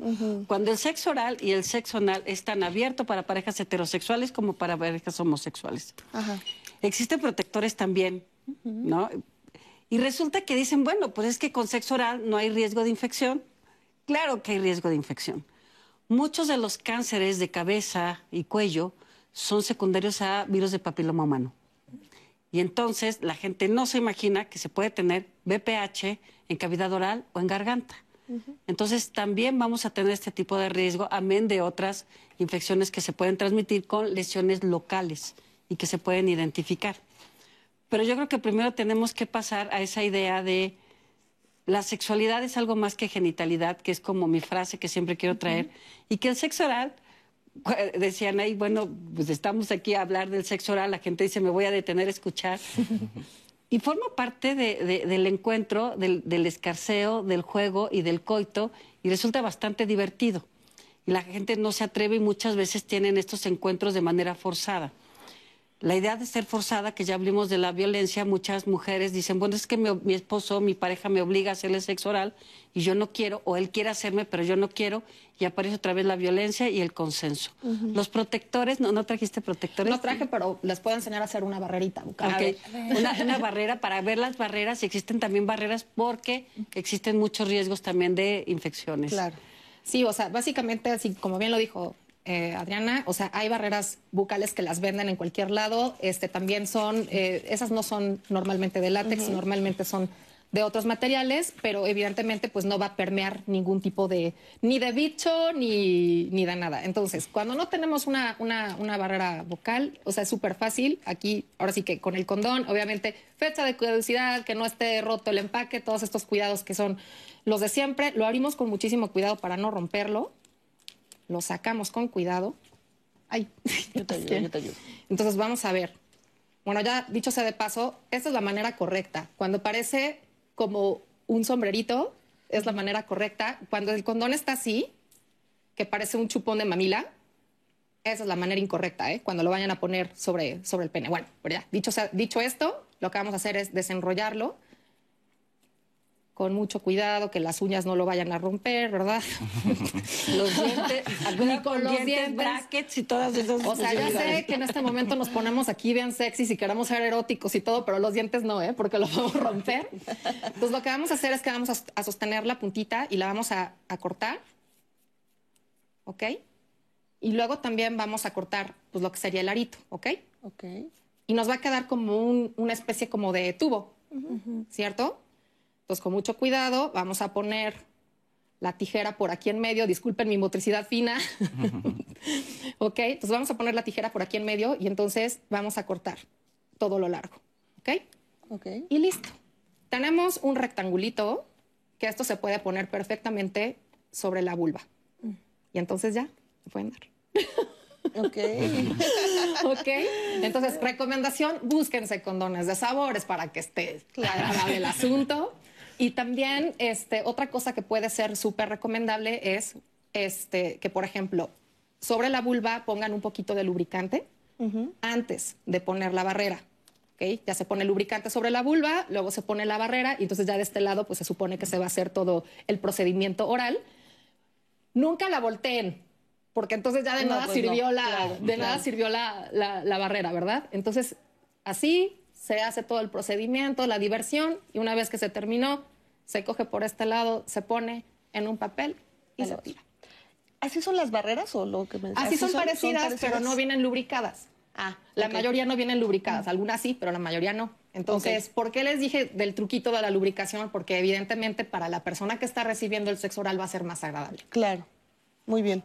Pues qué buena información, porque Bueno, y también se pueden utilizar para, para el sexo oral anal, Anal. Ajá. eh, porque también, Para o sea, tam- también existen, obviamente puede existir tra- transmisión de infecciones de, de transmisión sexual, valga la redundancia, pero incluso hemos visto aquí en, eh, en al- en- en México, por ejemplo, que han subido algunos casos de hepatitis A relacionados con justamente el sexo oral anal, y en otros países, por ejemplo, está dándose eh, un aumento de casos de shigellosis, ¿no? que es una eh, infección eh, gastrointestinal, pero que también puede ser transmitida de esta forma. ¿no? Entonces también, eh, pues hay que, hay que tener en cuenta que, tam- Claro. eh, que también se puede. Y Digo, la, hepatitis A, porque la- tenemos varios tipos de hepatitis, entonces había la hepatitis que se transmitía sexualmente, pero la hepatitis A la, la podemos adquirir comiéndonos algo en la calle. Claro. Claro. O sea, aquí estamos hablando porque la conexión es más directa, que incluso en medicina se llama infección oral anal, y no es que uno esté haciendo sexo este, oral anal, sino la- el tipo de comida está contaminada por heces. Claro. Entonces, la idea es esa, porque la gente nuevamente vuelve a asimilar, la gente asimila las infecciones de transmisión sexual con esta población de riesgo, ¿no? Entonces, si no soy gay, si no soy promiscuo, porque es la palabra que se utiliza cuando puede ser una persona sexualmente abierta, poliamorosa, eh, empiezan a decir, si yo no formo parte de esta población, yo no tengo ningún riesgo. Y esto es lo que llega a pasar muchas veces, y llega a pasar hasta en la pandemia. ¿Cuánta gente no se cuidó porque no soy obeso, no soy cardiópata, no tengo... eh, ¿Y qué pasaba? Que se terminaban infectando. Claro, Entonces supuesto. vamos a considerar para la población abierta. No estamos hablando para, hablando para un sector en especial, estamos hablando para todas estas personas que llevan vida sexual y que van a llevar vida sexual y que esperemos que pasen los años y sigan, sigan llevando, vida llevando sexual. Mucha vida Exactamente. Vamos a ver qué fue lo que nos dijo Fernanda Tapia. Vamos con ella. Las enfermedades de transmisión sexual son tan antiguas que algunas de ellas se les sitúa entre el contacto entre Homo sapiens y neandertales. Es por eso que no nos debe extrañar que desde hace miles de años se buscara protección contra estas y también como medio de control de natalidad. Se sabe que en tiempos de las civilizaciones nómadas se utilizaban secciones más o menos largas de tripas de animales con una de las puntas atadas. En Egipto, al menos desde mil años antes de Cristo, se utilizaban fundas de tela sobre el pene. En el Museo Británico de Londres se encuentran exhibidos los condones más viejos del mundo, que son tan delgados y finos como los actuales, pero elaborados de intestinos de animal, cuidadosamente cocidos. Y algo curioso es que miden 34 milímetros de ancho, mientras que los actuales miden 52 habrá crecido eh, esta parte masculina evolutivamente? Usted saque sus conclusiones. En 1839 la vulcanización de caucho permitió crear condones a bajo costo. Sin embargo, fue hasta 1930 cuando apareció el látex, creando el condón más o menos como lo conocemos ahora. Un hecho curioso es que el ejército alemán fue el primero en promover su uso durante la Primera Guerra Mundial Y el condón femenino, este fue diseñado en el 85 por el matrimonio danés Erik y Bente Gregersen y se comenzó a comercializar en Suiza hasta el 92. Gracias a sus características, este tipo de condón brinda mayor protección a que Fíjese, es el menos difundido y utilizado, argumentando que muchas veces su costo es un poco más elevado. Sea masculino o femenino, el uso del condón debe ser algo que nos acompañe ya por siempre en nuestra vida sexual. Para Diálogos en Confianza, Fernanda Tapia. Para el VIH, Fernanda. gracias, Fer, por tus comentarios. Y pues antes de ir a la pausa, eh, tenemos algunas dudas, comentarios de la audiencia. Y justo de lo que ustedes estaban hablando, tenemos este, esta duda de Manuel Salgado. Él nos dice sobre el, el sexo oral, también hay muchos tabúes. Pregunta a los panelistas ¿Existen datos para saber quién disfruta más el sexo oral, mujeres u hombres? ¿O qué sexo lo practica más y por qué? Si existen datos científicos, no hay muchos datos científicos y muchos tienen que ver obviamente con la consulta, que es bueno la investigación, necesitamos investigar. Y depende mucho del género y la cuestión cultural y de educación. Los hombres eh, generalmente buscan mucho el sexo oral y las mujeres, al menos lo que es la observación, muy personal con, con, las personas con las que yo trabajo, es que las mujeres rechazan el sexo oral. Pero esos son datos particulares, no es una cuestión de que las mujeres sientan mejor o los hombres, sino es totalmente la cultura y la educación sexual. Como los genitales se ven como sucios, por eso hablábamos de no, no ver esta parte catastrófica, entonces piensan que el sexo oral va a ser sucio, incluso el semen es estéril. Entonces, todo depende obviamente de la higiene que se tenga, no se tienen que utilizar desodorantes o perfumes de, en vulva porque se pierde parte de la exquisitez instintiva que es el olor. La vulva tiene que oler a vulva, no a fresas salvajes ni a flores del campo. Entonces, algo que se tiene que cuidar es la higiene natural porque incluso es una zona tan delicada que se utilizan jabones neutros para su lavado. Entonces, cuando hay sexo oral, pues nada más hay que considerar la idea de no satanizar la genitalidad, no hablar de los genitales como algo sucio, porque eso es lo que limita el sexo oral. ¿Y quién lo disfruta más? Pues yo creo que el que lo hace y el que lo recibe, sea hombre, sea mujer, sean hetero, sean homo o sean bi. Exactamente. Ahora, yo quisiera preguntarles, a ver, ¿cómo le puedes hablar a un niño, a un adolescente, para que llegando a ser adulto vea el uso del condón como como, como parte de tu autocuidado, que no lo vea como tal vez ahora, eh, pues lo, lo, vimos muchos, ¿no? Que no, tal vez no tuvimos esa orientación desde la escuela, desde nuestra casa, que escuchábamos con Don y era así como de, ¡Ah! Dios mío, no, me lo tengo que poner porque si no me voy a morir casi, casi. ¿De qué forma tenemos que empezar a trabajar con nuestros niños para que llegados a ser adultos vean el condón como tal vez ahorita lo decíamos, ¿no? A veces estamos ya queriéndonos dormir y se nos nos olvida quitarnos el cubrebocas porque lo, ya lo vemos tan normal que, que, bueno, pues así se tiene que ver también el uso del condón. ¿Cómo empezar? Tenemos un minuto, si no terminamos los voy a interrumpir para regresando del corte, pero ¿con qué empezaríamos contigo, Ricardo? Pues digo, de entrada creo que eh, hablar de sexualidad en general es súper necesario, ¿no? O sea, porque por ejemplo, muchas veces eh, pensamos que la educación eh, sexual en las escuelas debe ser enseñarle a los niños, adolescentes a usar anticonceptivos anticonceptivos y el condón para no adquirir VIH. Pero si no hablamos, por ejemplo, de los temas más de, relacionados, por ejemplo, con las relaciones, con la afectividad, con nuestros cuerpos, pues de entrada estamos creando una barrera, ¿no? Ok, ahí lo dejamos. Permíteme hacer una breve pausa, pero regresamos. Ojalá se continúe con nosotros, porque aquí nos van a decir cuál es la forma más adecuada, si se puede decir, de hablar con nuestros niños acerca del uso del condón. Regresamos en un momento.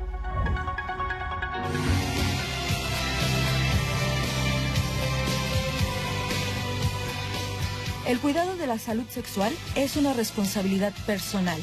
No la dejemos en manos de la pareja.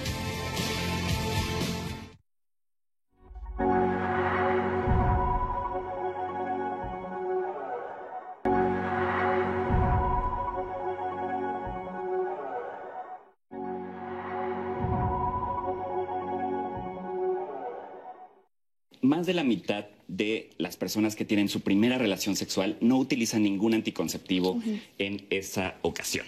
Muy preocupante porque pues eso es una de las múltiples razones por las cuales sigue habiendo mucha, eh, pues muchos embarazos no deseados en la adolescencia por un lado puede ser que la gente sigue sin saber qué onda con los condones, pero por otro lado, pues tampoco hay un acceso tan fácil por parte de, sobre todo, adolescentes y jóvenes. Seguimos como con esta idea de, pues es que a mí no me va a pasar, eh, pues nadie se embaraza en la primera vez, entre comillas, ¿no? El problema es que se habla de la sexualidad desde el castigo, como que es algo prohibido, como que es algo malo. En lugar de hablar de la sexualidad como algo que es placentero, que es bueno, que es saludable, ¿no? Estamos en casa tampoco como padres asumiendo también nuestra responsabilidad para enseñar y dar educación sexual de primera mano a nuestros hijos. Lo relegamos a la escuela porque es algo que no queremos hacer.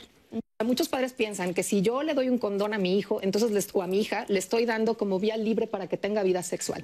Y la cosa no va por ahí.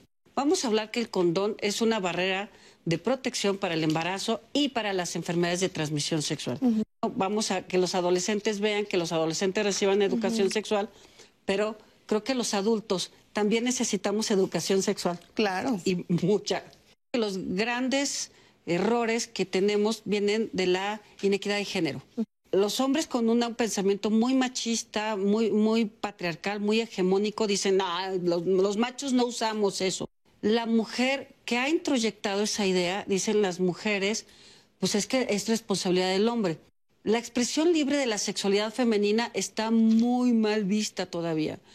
Que las mujeres podamos traer un condón habla de cómo hemos modificado nuestros paradigmas, que las mujeres estamos a la par que los hombres en mi autocuidado, en mi protección y en mi placer. Para los que son alérgicos al látex, hay de verdad de poliuretano, de poliisopreno, o sea que son materiales que además tienen la ventaja de ser más delgados. Interno, por ejemplo, que este tiene la gran ventaja que también, este está hechos la mayoría de nitrilo o de poliuretano también.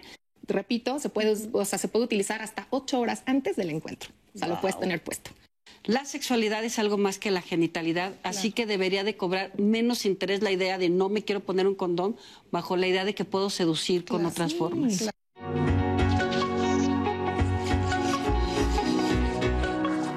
Bueno, pues continuamos aquí en Diálogos en Confianza. Gracias, gracias por estar con nosotros, por continuar con nosotros.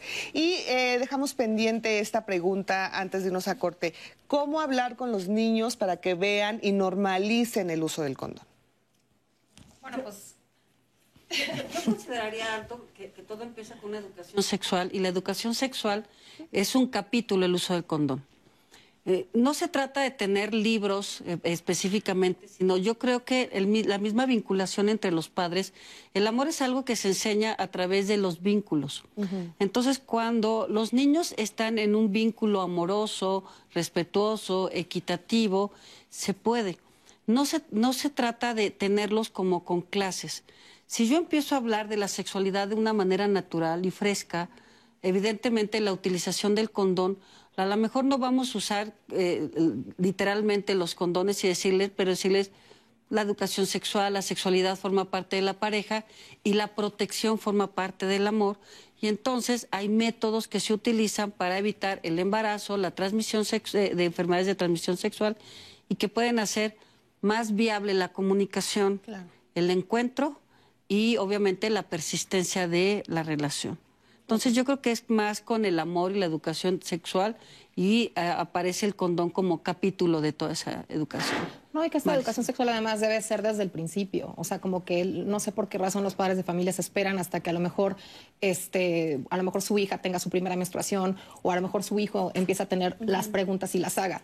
O sea, cuando se puede hacer algo, como lo decía este, Adriana, algo supernatural, algo normalizado. O sea, desde nombrar los genitales como se deben de nombrar, que los niños desde chiquititos, porque las preguntas sobre educación sexual pueden venir a cualquier edad. Claro. O sea, no hay una edad en la que, en la que tengas que decir así, ah, a partir de los seis años ya les tenemos que enseñar educación sexual. No, o sea, si no funciona el niño va a ir teniendo o la niña va a ir teniendo dudas, pero también tú como padre y como madre, pues sí tienes la obligación de irle enseñando, por lo menos que conozca su cuerpo y que sepa cómo se llama todo. Eso además evita abusos. Claro. O por lo menos hace que, que los niños estén alertas sobre posibles abusos. Entonces, creo, creo que es súper importante, este, pues no, como, como, como lo dice, no es un capítulo, es parte de en la cotidianidad, ¿no? Así como te estoy, estamos hablando sobre el partido de básquetbol que vimos el otro día en la tele. Ah, por cierto, cualquier momento es bueno.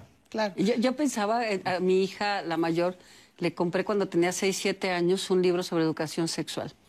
Llegó del trabajo y me dice, mi mamá, estaba con mi mamá y dice, ya vio el libro, dice, pero creo que esa pregunta la tienes que contestar tú. Y dice, ya entendí muy bien lo que es el óvulo, el espermatozoide y cómo se fecunda, pero sigo sin entender cómo llega el espermatozoide ahí. Entonces, pareciera que eso pasa con siempre la educación sexual y reproductiva. Todo el mundo habla de que un espermatozoide llega y fecunda, o la abejita y la flor, pero nadie avisa cómo, llegó. Y es justo ese el coito de lo que tenemos que hablar. Claro, por supuesto. Pues sí, tenemos que hablar y como dicen, en el momento en que el niño o la niña eh, lo, lo, pues lo pregunte. ¿No? Claro, y además, o sea, creo que eh, también hay que reconocer, por ejemplo, que muchas familias pues no quieren hablar de esto o no saben auténticamente y entonces ahí es donde también tendríamos que asegurar que las escuelas tengan la posibilidad de dar todos estos contenidos y no solamente de enseñarlos así como si fuera enseñarte cuáles son las capitales de América Latina, ¿no? Sino más bien que haya eh, la posibilidad de que eh, las profesoras, profesores tengan esta sensibilidad de enseñar la educación sexual, porque pues no son peras y manzanas, ¿no? O sea, son temas eh, complejos, pero el problema que vemos hoy en día es que también hay mucha resistencia, ¿no? O sea, vemos como hay algo, organizaciones, familias que dicen, no, a, los, los, temas de sexualidad nos toca a nosotros en familia, ¿no? Pero pues la verdad es que no todas las familias tienen esa posibilidad y por eso es que necesitamos que los libros de texto tengan contenidos de sexualidad, que los profesores estén eh, dispuestos a dar información eh, laica, científica, porque por ejemplo me ha tocado este, que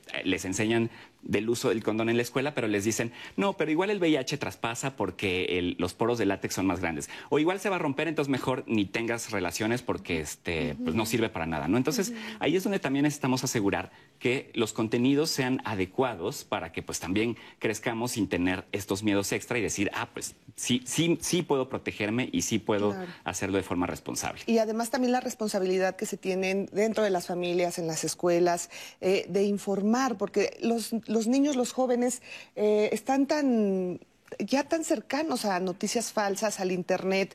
Bueno, la, digo, a ver, no es que yo me, me persine ni mucho menos, pero la propia música, ¿no? O sea, a veces es tan explícita que es, que es, que es una realidad, ¿no? Entonces, siempre es la obligación de, que de tener eh, a los jóvenes, a los niños informados de primera mano y con información que realmente es la correcta. ¿No? Ahora, ¿por qué hablamos del autocuidado? Hablamos muchísimo de por autocuidado, el autocuidado. ¿Cómo, cómo, cómo definimos esta palabra y, y, la relacionamos con el uso del condón? Bueno, pues autocuidado quiere decir así, ahora sí que literalmente que me cuido, ¿no? Que me cuido. Entonces, como yo me cuido, yo me procuro, yo procuro mi salud, yo procuro mi bienestar. Entonces, el condón en parte lo que hace, pues evidentemente es evitar que cualquier enfermedad o cualquier, eh, pues ahora sí, que posibilidad de embarazo atente contra lo que sería mi salud sexual. O sea, ¿y por qué hablo de salud sexual ahora? Porque además, o sea, salud sexual es todo. No solamente significa prevenir el embarazo o prevenir las infecciones, es también tener placer sentir placer, gozar de mi sexualidad, expresarla de manera libre, ser quien soy. O sea, la, sexualidad además abarca muchísimas cosas y, las, y la salud sexual las abarca también todas estas.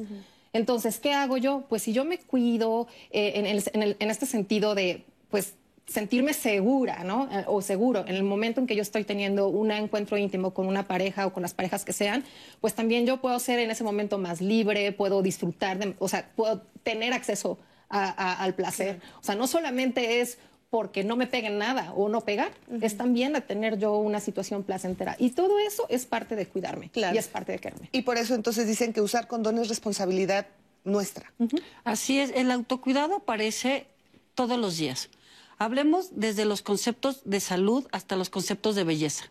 Entonces, usar la crema para la arruga, que para las manos, para verme, es una forma de autocuidado.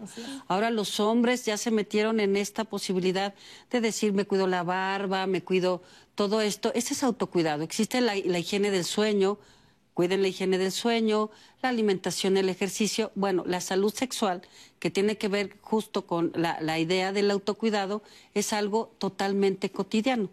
Cuando nosotros nos cuidamos, estamos trabajando con algo bien interesante que se llama autoestima. ¿Cuántas veces hemos hablado de la autoestima? Cuando yo me cuido, cuando soy consciente de que no dormí bien, que tengo hambre porque no desayuné bien, que a lo mejor me duele la rodilla o me duele la cadera, y no considero la salud de, la sexualidad. Y que no solamente incluye la idea de enfermedades de transmisión sexual, que no solamente incluye los embarazos tal y como los decían, sino ¿qué tanta capacidad tengo yo de tener placer? el, el- el bienestar físico, social y el bienestar psicológico es un complemento, no es una u otra, es un complemento y logro cuidarme. Entonces, si yo consigo esa, ese de verme al espejo y sentirme bien porque me estoy quitando las arrugas o tengo menos arrugas o porque te- se me quitó la mancha, ¿cuántas veces procuro yo sentirme bien cuando estoy en un encuentro sexual? La comodidad de no estar china, a ver si no me embarazo, no se puso condón, yo no traigo condón, yo soy mujer, él se lo tiene que poner. Y si tengo una infección, es tan angustiante que la relación sexual ya no es plena, ya no se cumple. Y entonces ni disfruté, que es algo bien importante, y corro mayores riesgos. Claro. Y hasta cuando ya pasó la, el encuentro sexual sigues con la angustia de ojalá suceda un milagro y no, no pase nada, ¿no? ¿Y qué necesidad hay? No, y si sufres de ansiedad, ya, te, ya no te Ya no.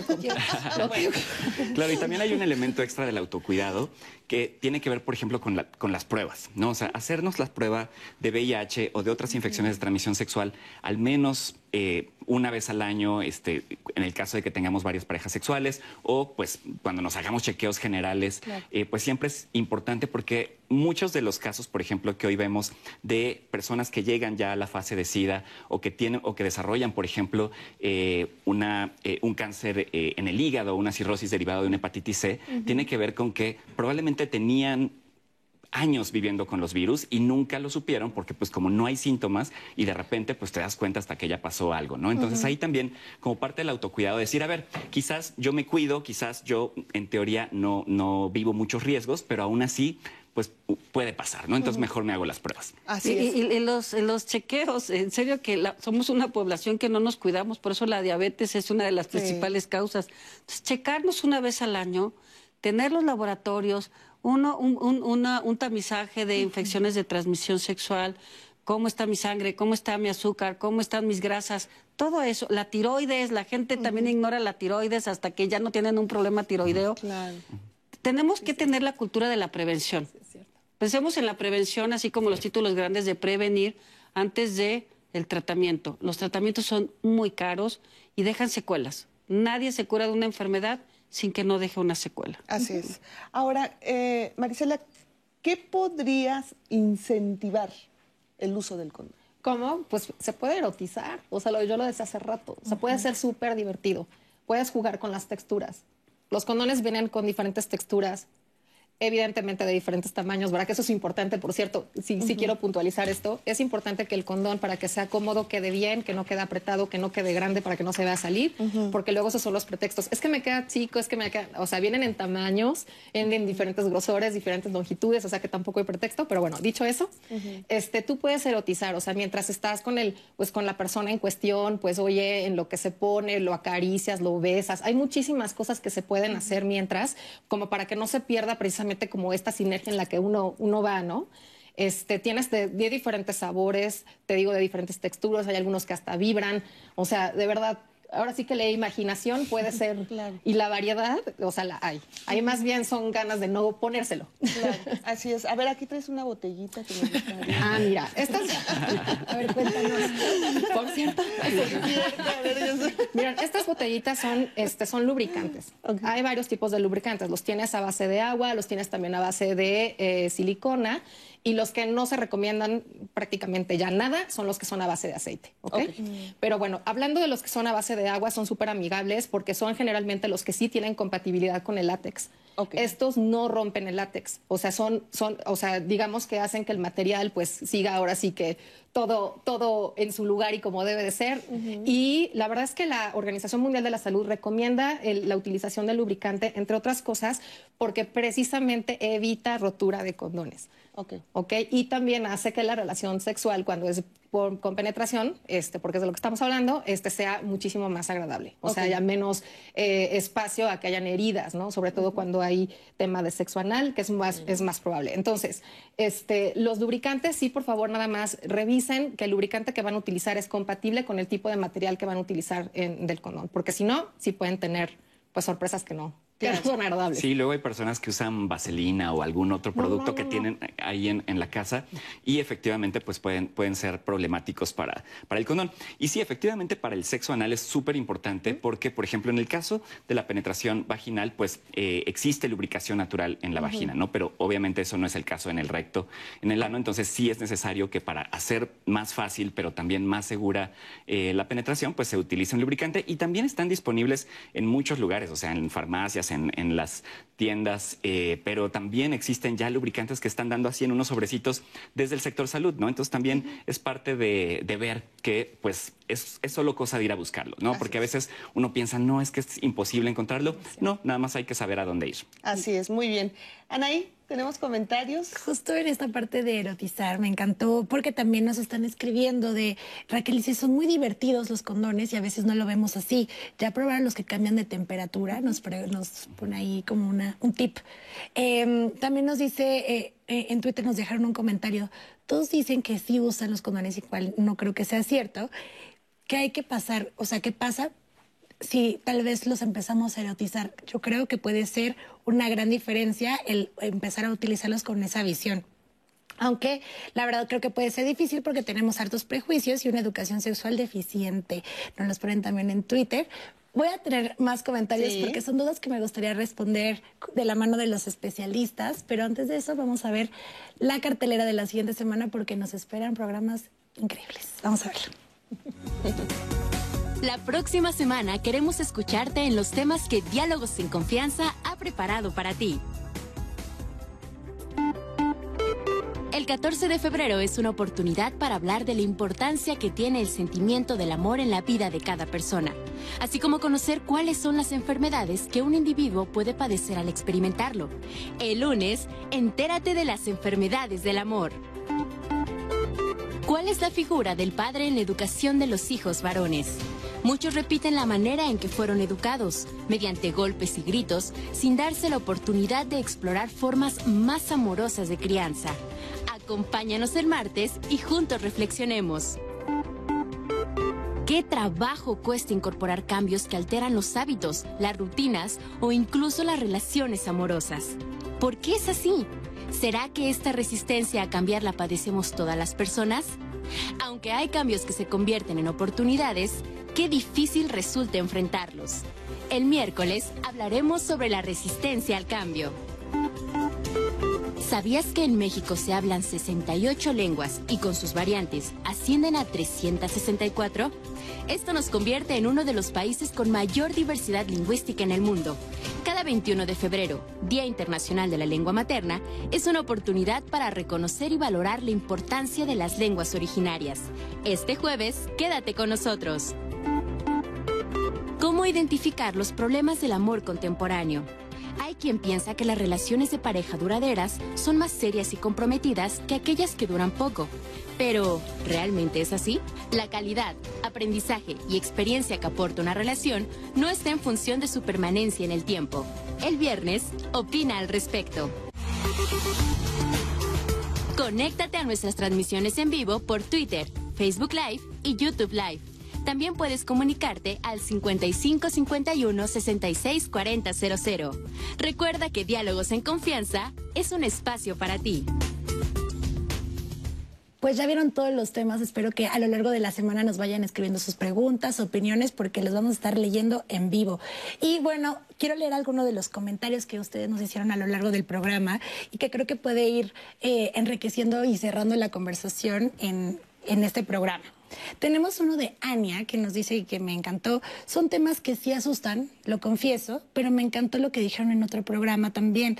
No es quitarles la inocencia, es quitar la ignorancia. Y eso nos ayuda bastante.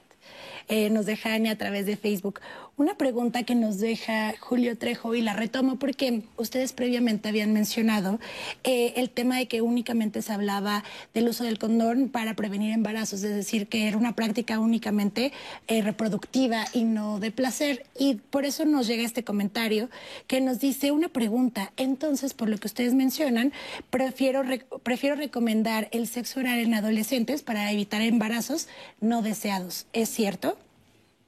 No los A ver. dicen. Eh, eh, Es que estamos, a- a- hablamos de algo más integral, o sea, no estamos hablando exclusivamente del embarazo, estamos hablando también de las enfermedades de transmisión sexual y que se pueden transmitir a través del sexo oral. Yo creo que si seguimos fragmentando la idea de la educación sexual en partes entre lo que es reproductivo, lo que es la infección y lo que es el placer, vamos a perder mucho público. Tenemos que hablar de fenómenos integrales, del placer, de las enfermedades de transmisión sexual y del embarazo. Ok. Pues gracias. Tenemos una- un comentario que también me gustaría que ustedes escucharan.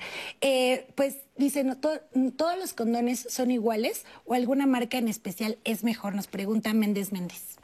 No, pues no, no son todos los condones iguales y ahí es como ir probando cuál es el que más te gusta, el que mejor te acomoda, con el que te sientes más seguro o segura.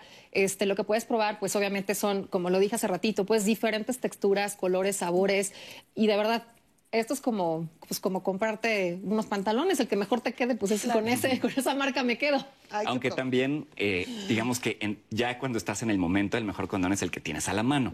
Eh, Y también mencionar que, o sea, aunque obviamente tienen sus ventajas, desventajas, pues cualquier condón que esté que no esté caducado, que no esté roto, pues va a servir igual, ¿no? Así sean estos del sector salud, que sean estos plateaditos que luego decimos, ah, estos son, esos son chafas porque te los regalaron, pero no, pueden servir igual que bien. Así es. ¿Tenemos más comentarios? Sí, tenemos una más que es un comentario que hablaba sobre lo que preguntaban previamente en YouTube del tema de violencia. Y entonces Suri Mauricio nos dice, obligar a tu pareja a no usar condón es una forma de violencia.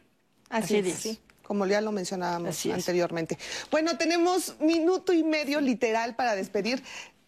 Una conclusión rapidísima, por favor, Raquel. Muchas, muchas gracias por la invitación. No, bueno. La idea es, por favor, vamos a hacer, abrirnos más, a- más apertura hacia los temas de la sexualidad.